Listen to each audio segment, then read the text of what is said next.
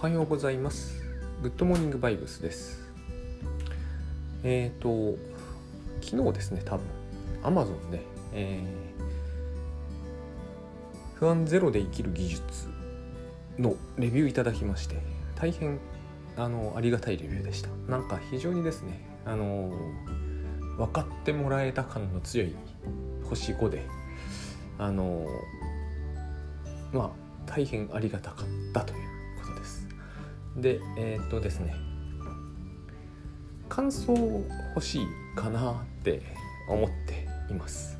やっぱりあの今回の本は、まあ、書いた分量で言うと、えー、倉園慶三さんの方がはるかに多いんですけどでもやっぱりこう自分が自分が著者としてえっ、ー、と携わってる本っていうのは非常にこうどう読まれたかが気になるそして面白いことなのか分かんないんですけど予想通りであるという読まれ方が予想した通りであるということはほとんどないんですね本って不思議な気もするんですけどね。えー、だからあのこのズレをやっぱりなぜかこのズレをまた知りたいと思う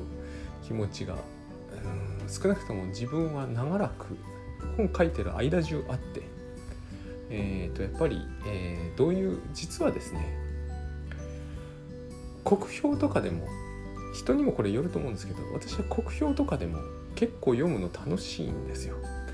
あの1はですねビジネス的に厳しいことになるから星1とかは嫌なんですけどねあの酷評してもいいから3はつけといてほしいなっていうのがあのまあこれはビジネス的な本音なんですが酷評とかでも欲しいんですけど、えー、酷評の多くはですねまあつまらないんですよね。あの何て言うのかな。えー、ほとんど読まなかった漢字っていうのは多くの国評にはあるんですよ。例えばあの私昔「ライフハックス」というもうほぼ処女作に近い商業本本としては私の多分第一作になる本に星4かなつけられたんだけど批評としては結構きつめであの私が書いた本の中でただ唯一、えーと、誠実な本だっていう趣旨だったんですね。えー、この著者は以後ライフハックで儲けるという味を占めて、えーと誠実な本はないのでこれだけが読む価値があるというまあ好評なんだか判なんだか分かんない感じなんですけど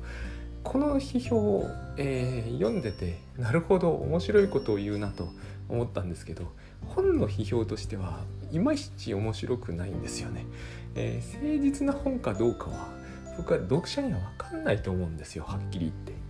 で私読んでてこの著者が本当に誠実に書いたのかお金を儲けるために書いたのか全ての本について正しく判断せよと言われたら大変無理があると思うんですね。えー、宝島だったかな？R.L. スティーブンソンの宝島だったと思うんですけどね。有名な本ですよね。彼は儲けるために書いた言うんですよ。あれでも大変いい作品ですよね。だからしかもそれは本人はそういうつもりで書いたのかもしれないんだけどわからないと思うんですよね。バネットの秘密の花園もバネット大変困ってたところがあるのでお金にね。えーと、あれももうあのお金を稼ぐために書いたということになってるんですけどあれも大変もうなんかこう児童文学の傑作とされてますよね。分かんないと思うんですよねそんなことは。で私が一番こうその種の批評でもう一つ踏み込んでほしいのは本の中身について書いてほしいですよね。あの著者の姿勢とかについて書くんじゃなくてですね。まあそういうことがあるのでまあ、国評が総じて面白くないのは単純に著者として批判されるのがきついからってことは当然あると思うんですけどそれよりも大体星の位置というものについてはですね中身についての言及が乏しいかほぼないかなんですよね。これがやっぱり欲しいじゃないですか書いた側の人間としては。ジャケットとか低層とかレイアウトとかもあると思うんですけどジャケットや低層やレイアウトはまあ、倉園慶三さんは編集さんもやらあのプロとしてやられてたからまたちょっと違うと思うんですけど私なんかの場合編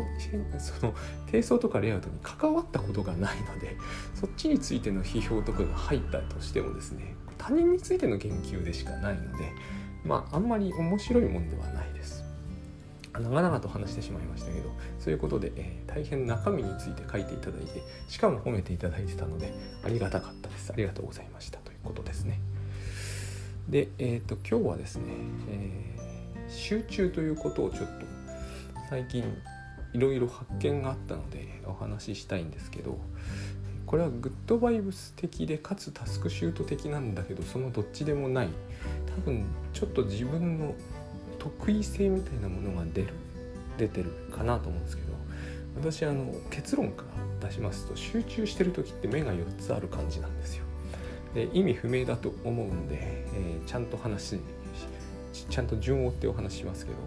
あのよくタスクシュートでですね開始時刻を押し忘れるとか終了時刻を押し忘れるあの一部隠語に打刻って言葉があるんですけど、えー、打つ時刻の刻ですね。これを忘れるという、えー、苦情に近いものが後を絶たないんですが私忘れないんですよ。でそれは習慣ができたからだとかいろいろ言っていたし言われてもいたんですけどまあこれ大橋伊蔵さんとか富さやかさんね、えー、タスクマの開発者タスクシュートの開発者。あるいはこう J 松崎さん。タスクシュートクラウド。最近 Android のスマホ版も出たらしいんですけど、えー、彼らは忘れないのだろうか。忘れないとするとなぜなのだろうかというのもちょっと、えー、考えるんですが私が忘れない理由はすごく簡単であの開始時刻を押した瞬間に目が現れる。厳密に言うとちょっとね目はずっと現れてるんですけど要するに自分を見守ってる目があるんですよ。2個。本当に2個なんですよ。えー、っとねあのイメージなんですけど私イマジネーション非常に乏しい人間でその目がどんな目かとか言えないんですよ。目だとしか言えないんですよね。まああえて言えば、えー、黒目があってまつげはあるような気がします。あ眉毛ないですね。私あのイマジネーション能力乏しいんで目とかイメージする時に他のものまでイメージする能力はないんですよ。で2個あるんですね。はっきりしませんよ。すごいぼんやりしてます。脳のね右上の方にある。時々左上とか後ろとか真上に移動するんですがこの移動がポイントで、うん、打刻をする瞬つまり何かタスクを行動を始める終わらせる時にはですね目が動くんですよ。ふっと動くんですね。だから絶対にタスクシュートのことを思い出すんですね、まあ、タスクマのことだけど、えー、この目がですね大体右上にいて見守ってくれてるんですよ。見守ってるだけですよ。見張ってるわけじゃない。見張ってると思う感じも感じもの感じ抱く人もこれと同じものがあったらあるかもしれないです。ただこれは僕の感じなんでね。僕の主観というか僕の勝手な想像なんで目があるっていうのは僕の想像ですからね。これが、えー、見守ってるわけです。私が、えー、漫画を読んだりするじゃないですか。仕事を。仕事開始って、えー、開始時刻を入れて漫画を読むじゃないですか。目が動くんですよ。キョロッと。だから気づいちゃうんですよね。あ自分は違うことを始めるなっていうことに気づく。この目は批判したり叱責したりはするものではないのでただ動くだけなんですが動いた以上は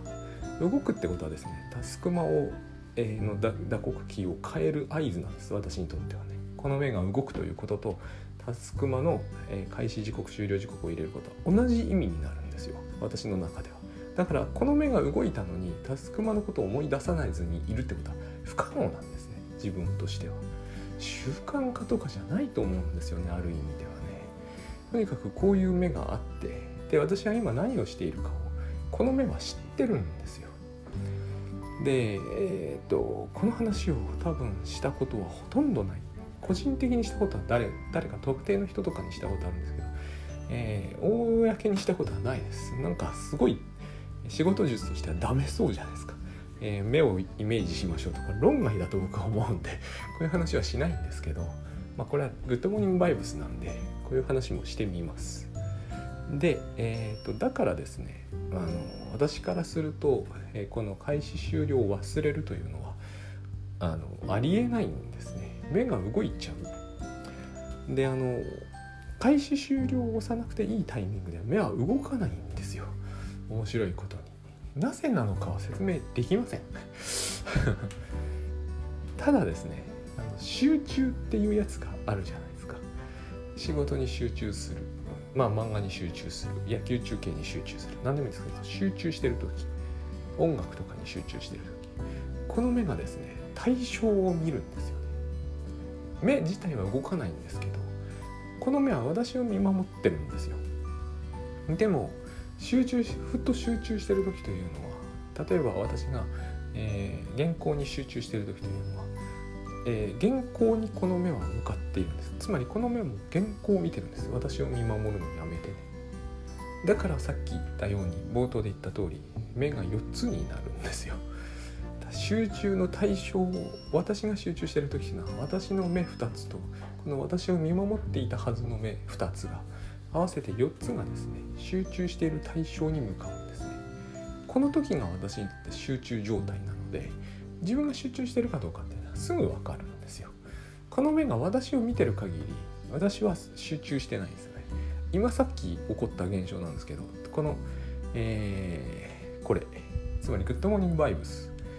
この目がですねグッドモーニングバイブスに注がれているようになるんですね。つまり私の視点と同じ視線になるさっきまではこれをやっている私を見てたんですよ。目が。だけれども今は今さっきは、えー、グッドモーニングバイブスを見てたんですよ。を見るっちってグッドモーニングバイブス見えないんで何とも言えないんですけど私の視線もあるんですよ。このなんとなくえーと、画面のその先を見てるんですね。そこを見てる。その時私は集中状態に入る。あのセミナー中とかもそうです。最初は私最初セミナー開始頃は私のことを見てる。でもセミナーで喋っていて今日が乗ってきて集中しだすと,、えーと、私と同じ視線の向きになる。位置は動かないんですけどね。でセミナーが終わるじゃないですか。そうすると位置が動くんですよね少しね。ふっとこう頭上に移動したり左上に移動したり。その時に打刻のことを同時に思い出すんで、えー、開始終了を打ち忘れるということがないということと,、えーと、集中状態というのはこの目が私と同じ視線の向きになるということを意味しているんです。まあ、信じていただけなくても全然いいです。これを信じたところでですね、えーと私の役にも立たないし、多分仕事術としても使えるもんじゃないと思うんですよだから、えー、これはなんかこの人の狂った思い込みだろうと思われててもまあこの目出したり引っ込めたりはもうできないですから常時出っ放しなんで タスクもやってる限り出てるというふうに考えるべきなんであの全然嫌とかじゃないんですよ。嫌ってことは全くないですね。あのまあ見守るが近いな。あのほらそうだそうだ。うちの娘が、えーと、私の仕事ぶりをよく眺めてたんですね。なぜなのかわかんないですよ。ただじーっと見てた。あれに近い。それ見張ってるのとは違うんじゃないですか。2歳ぐらいの話ですからね。あのじっと見てる。まあでも私も昔子供の時そういうことやってましたからね。そういえばうちの親父の仕事ぶりを眺めてた時期がありました。見張ってるとかじゃないですよね。別に。何やってるのかよく分かんないですしね。まあ今思えばうちの父は忙しかった時期は当場をずっと書いてたんですけどね。当場を書いてた。当場ってあるんですよ。あのなんていうのかな。お墓とかに書いて字がいっぱい書いてあって。立ってるやつですね。あれを書くんですよね。私もあれ運ばせられてえー、っとなんかですねひと夏でね1,000本とかになってあの1束15本ずつ運ぶとそこそこいけるんですけどものすごい重いんですよね。本当に汗ダクダクになるじゃないですか。お盆頃だから。当場運びってすごいあの手伝いの中でも最高に嫌なものの一つであとあれ木でできてるから刺さるんですよねちょっと。手にまあまあそういう寺の思い出的なのはあるとして。あのそう。だから見守られている感じ。別にえー、いいんですよね。脱線してただ私はのあのもう今この目がある中で脱線という概念はないんですね。なぜならば別のことをやると目がただ動くだけなので、えー、しかも漫画に集中しだすとその目も一緒に漫画を読むということになるんで、えー、なんだそこに違いがないわけですよ。ここ今仕事をするべきだからやめろと目が言うとかないわけですよ。そういう働きは。ただ打刻だけはあの開始終了内容タスク内容だけは変えなきゃいけない。変えは変えるわけですね。で私はなんですがここ飛躍がありますがこれが時間管理のあの私にとってはですね全てだと思ってます。他は一切いらない気がします。本当はですね、えこれさえできれば、えー、時間管理はできる気がします。あのこれがなかったら全然何にもできない私だ。私はですね。まず自分が集中状態に入ってるってことを明確に知ることができるのと自分がやってることが何であるかを常に意識することができるこの2つが全てだと思うんですよね。あのもちろん最初はね、えーと、タスクシュートのシミュレーション機能とか、えーとリピートタスク設定とかそういうことによって徐々にこの目が形成されてきたんですけれども目的はこの目を形成することにあるのであってシミュレーションすることにあるわけじゃないんだと思うんですシミュレーションをいくらしたところでシミュレーション通りになるわけじゃないのでシミュレーション通りにすることにえっ、ー、となんなんていうんですかね意志力を用いていたんでは追つかないんですよ。シミュレーションはどうでもいいんですよ。間に合うということが分かりさえすればそれでいいわけです。一番ポイントにしたいのはつまりよくこうタスクシュートユーザーが言うところの今これをやっていていいんだというやつなんですけどさらにその一歩先を行ってえっ、ー、とつまり今これをやっているんだっていうことなんです。でこれが分からずにやることによって、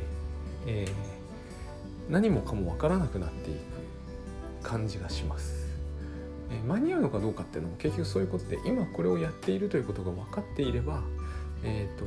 その先に待っている電車の時刻なり何なりに間に合うということ間に合わせるという気があるということですよね。その気はですね仕事上必須ではないので取っておかれていいさえすればあその電車に乗るんだよということ例えば電車の中で仕事に集中するのは集中するんだけどえーと、でも降りる駅のことを降りる駅に来たら思い出さなければいけないじゃないですか。これが同時に起こっていてかつ、えー、忘れてもいるみたいな意識の状態ってあるんですよ。僕の場合それが目なんですよね。えっ、ー、と乗り換えする時に目は動くんでその時に思い出すわけですよ。えー、打刻のことも思い出すし、えー、降りるんだということも思い出すしそこで仕事は終了するわけですね。これの繰り返しなんだと思うんですよね。時間管理というものは。で普段はそのことを覚えておく必要はないし、えー、何分やるとかいうことも実際はどうでもいいんですよね。何分なら集中できるって話もよくあるじゃないですか仕事では。90分とか。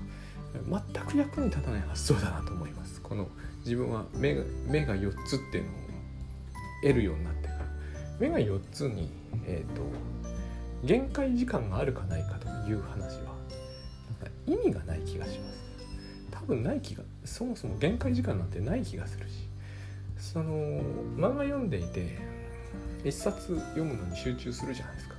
で一冊終わる頃には終わりますよね。その長さを測る測るというのかな。その長さを何かエネルギーのえっ、ー、と消耗のように考えるのはおかしいと思うんですよね。そんな意識はないので。もっと簡単な話でするとトイレ行くじゃないですか。集中してますよね。目が私はこう4つともトイレにちゃんと合うようになるんで。で終わるじゃないですか。そこで終わりますよね。その間にこうエネルギーを使っていくっていう考え方が成立するはずないと思うんですよね。そういうことじゃないと思います。えー、それはただ始まりがあって終わりがあるというだけのことで。始まりがあって終わりがある時に行動って切り替わるわけですけどその切り替わるというこという時に、えーと、しかし意識だけは切り替わらないという事態を、まあ言ってみれば招かないようにすればいいんですよね。逆にトイレの間も、えー金策を考えてる。トイレが終わって食事中も金策のことを考えてる。ってやると、えーと、行動の切り替えと意識の切り替えが一致を見なくなりますよね。これが私は時間管理に失敗する全てだと思っております。だから私は散歩中に原稿のことは考えないっていう話をしてえっ、とあの例のゴリュゴさんとタクさんと3人で作った「佐々木さん記録って何の役に立つんですかで」えーと、そこで議論がずっと続いちゃったんですけどあの私はしないんですよ。それをするメリットを全く感じないので。それをすれば時間の節約になるというのはもう完全に間違っています、えー、時間の節約になんかならない。もしそれが時間の節約になり、えシャワー中に考え散歩中に考えてる人は私より多くの原稿を書けるっていうんならえっ、ー、とそれ 2, 2個同時にやってるから2倍かけるっていうなら私の2倍の速度で原稿が上がるはずだけどそうはなってないような気がする世の中の人を見ていてもそこは時間の節約にはなんないと思うんですよね。なったとしてもごくわずかなものでしかない気がします。で実際にはなんないと思いますね。理由はすごく簡単で、えー、そこで考えておいたことを後で思い出してそれを書くという作業は時間としてはロスになるからあの集中するのに時間がかかるって言ってるのと全く同じことを別の言い方をしているに過ぎないんですよ。あのもし考えつくことがその時間にあるんならその時間に書いたらいいわけじゃないですかその方が早いはずですよねそうしたくないんだっていう話であるならばその時間に考えておいて時間の無駄を省くっていう発想はおかしいと思うんですよね。常に、えーと、やってることと考えてることの中身が一致している方が多分ロスは少ないはずですよね。あのいろんなツールがあるじゃないですか。メモを取っておいてそのメモを読み返すと。だからそのメモに印をつけておくなりタグをつけておくなり、えー、スターのフォルダに入れておく。どう考えてもそれをするということは、えーと、二度手間は絶対に引き受けるっていう意味にしかならないはずなんですよ。あの考えついた時と書く時が別々になるわけだから。あるいは考えた時とやることが別々になるわけだから。ここの別々が発生する限り最速でないのは間違いないと思うんです。だから自分はあのどうしても忘れちゃうということは書きますけれども後々使いたいアイデアを取っておくということはしないです。なぜならば、えーと、そのアイデアを使わなくても書けるはずですからね。でそのアイデア多分、えー、絶対に書くことであれば書くときに自動的に出てくるはずなんですよね。そうでないとすると私たちが記憶というものをちゃんとコンテクストに合わせて使えるっていうのは成り立たないと思うんですよ。すごい遠い側面じゃないですか。あの例えばもうほんとしょうもない例でもいいと思うんですよ。奥さんが、えー、なんかこう皿が汚いと文句を言ったらいきなり反論が思いつくでしょう。私たちはあの必要な記憶は全部必要な条件が揃ってれば、えーと、思い出せるようにできてると思うんですよね。その時に、言い返すべきことをメモに書きつけておいて 散歩中にですねメモに書きつけておいて、えー、あついにこの喧嘩が起こったからあれをワーノートから奥さんとの喧嘩タグで思い出そうする人いないはずなんですよね役に絶対ならないと思いますねつまりこれはえー、っとですねなぜ仕事だけそういうことが役に立つと思ってるかというとその行動したいタイミング行動するべき時に思い出すことおよびその行動が一致していないからで一致していないことを前提にしちゃってるから。でそれっておかしいと思うんですよねやっぱり。そんな前提は成り立たせるべきじゃないですよね。それをやってる限りいつまでたってもこう仕事に入った時には、えー、思い出すべきことは思い出せない、まあ、エヴァノートだから見ると集中しようとしても集中できない、えー、だから何かこう集中術を要求するみたいなそういう話になっていってそこで生じている時間のロスはどうなぜロスとみなさないのかなと思うんですよ。それ節約した分のロスなんじゃないかという気がするんです。で、えー、話がこう2転3転してるんですけど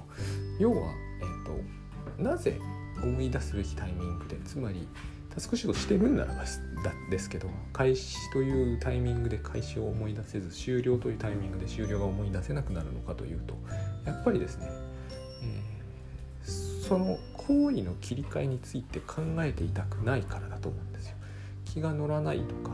えー、他に考えたいことがあるとこのなんなんていうんですかね優先順というのかな実行順が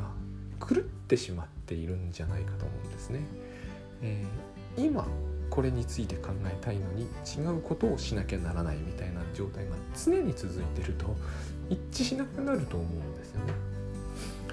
一致していれば、えー、行動について考えていてその行動の記録取ってるだけなので、えー、忘れるはずがないと思うんですよ。でもこの苦情いただく時は必ずですね思い出せるはずがないっていうふうに言われて驚くんですよね。思い出せるはずがないということは行動が切り替わった時のにその切り替えは意識に入ってこないっていう意味ですよね。そんなことってありえないと自分は思うんですよ。あのなんか結構食事中に気が付いたらトイレにいましたってかなり危ないじゃないですか。それってもしかすると,、えーと家にいると思っていたんだけど気が付いたら市役所の前にいましたっていうことにもなりうるって話ですよね。で私たちはそういう風な人たちが身内にいるとえ、ー、といろいろ手を打ってしまうわけですよ。うん、私も祖母がね亡くなったんですけどその祖母が最後にやっぱりこう病院にいた時ふと歩いていたりしているわけですよ。まあ同じ病室の人もそういう方がいらっしゃったんですけど。で非常にこう象徴的だなというかなんかこうああって思ったのがあの佐々木さんあ佐々木さんなんでね。どちらに行かれるんですかって言われるわけですよ。すると「ああ」って言うんですよね。でもそれと変わらなくないですかね。この行動の切り替えを意識しないってこと。でえーと、それがいいとか悪いという話では全くないですよ、えーと、ただ私たちはそうでないつもりになっているよねっていうことです。自分が何してるかを意識してる気でいるよねと。でタスクシュートをやらないんだったら別にそれはやらないんだから全然それでいいわけですよ。でもやるのに、ね、行動が切り替わるタイミングでその行動を切り替える記録をつけ続けていることは忘れてるっていうのはつまり、えー、どちらへ行くんですかっていう質問が飛んできているよっていうことだと自分は思うんですよ。気がついたら、えー、原稿を書いている時に気がついたら、えー、ティッシュ丸めているとそういうことは起こりえないはずだろうと思うんですよね。あの思考が自然と働いている限りにおいてはだ。これが盛んに言われているじゃないですか。まず検索を始め、えー、検索の結果を見てで考え関係ないサイトに行って気が付いたらっていう話をされるあのですねえっ、ー、とそれは大変危険なことだとも思うしあとそのそんなに何を自分がしているのかの思考を終えているのに終えているのにそれが無意識になっていますっていう心理状態っていうのはどういうことかなということを、えーと、もっともっと自分はですね、えーと、突き詰めるべきだと思ってます。あのこれに代わるやり方として未来の時刻を逆算してみたり、えーと計画を立ててみるっていうのはマクロすぎて無意味だと思うんですよ。自分がもっとやってることはミクロでえー、と虫眼鏡で見ているようなものを見ていなきゃいけないのによく言いますよね。鳥の視点。鳥の視点役に立つはずないと思うんですよ。私たちが歩いてるのは街中ですよね。鳥の視点で見えるのは日本地図ですよ。役に立たないと思うんですよ。あのキルケゴールが言ったやつですよ。あのワルシャワの街を歩こうというのに世界地図は役に立たないって言いましたけどそういうことですよね。で自分らが時間、まあ、時間のイリュージョン性みたいな話してましたけどそういう話を抜きにしても時間のロスをする時っていうのは要するに鳥瞰的な視点で言えばですね時間の単位っていうのは所詮は1日単位だからなんだと思うんですね。ロスしなければいいのは帳における手帳あのバーティカルですよ習慣手帳とかがあれが役に立つとは到底思えないんですけどまああれですよね。あれがまさに鳥の目じゃないですか。でも僕らが無駄にするのは秒単位ですよね。だってつい気が付いたら何とかサイトを見てるとかいう DM とか Twitter とかなわけでしょそれって秒から分の単位以外ありえないじゃないですか。3日それをやってましたとかいうのはそれは違う僕は問題だと思います。だからえっ、ー、とやるならば結局あのもっともっともっと身近で目の前で細かい単位に目を向けるしかなくてで結局その最終的に見えてくる風景はですね、見張ってるとか見守ってる目はここの際置いとくにしてもですね、えーと、自分がいつ行動を切り替えたのでその行動には何という名前がついたのかと。名前大体つきにくい名前多いと思いますよ。あの名もなき家事とかって言うじゃないですか。そこをあえて名前つけないといけないと思うんですよね。えーとサイトチェックなのか原稿書きなのか。どこかで切り替わるはずであって切り替わるっていうことが、えー、意識的に行われる行われているはずなんですよね。ってことはどういうことかというとそれを自分で、えーと、と意識的に許諾しているし方針づけているし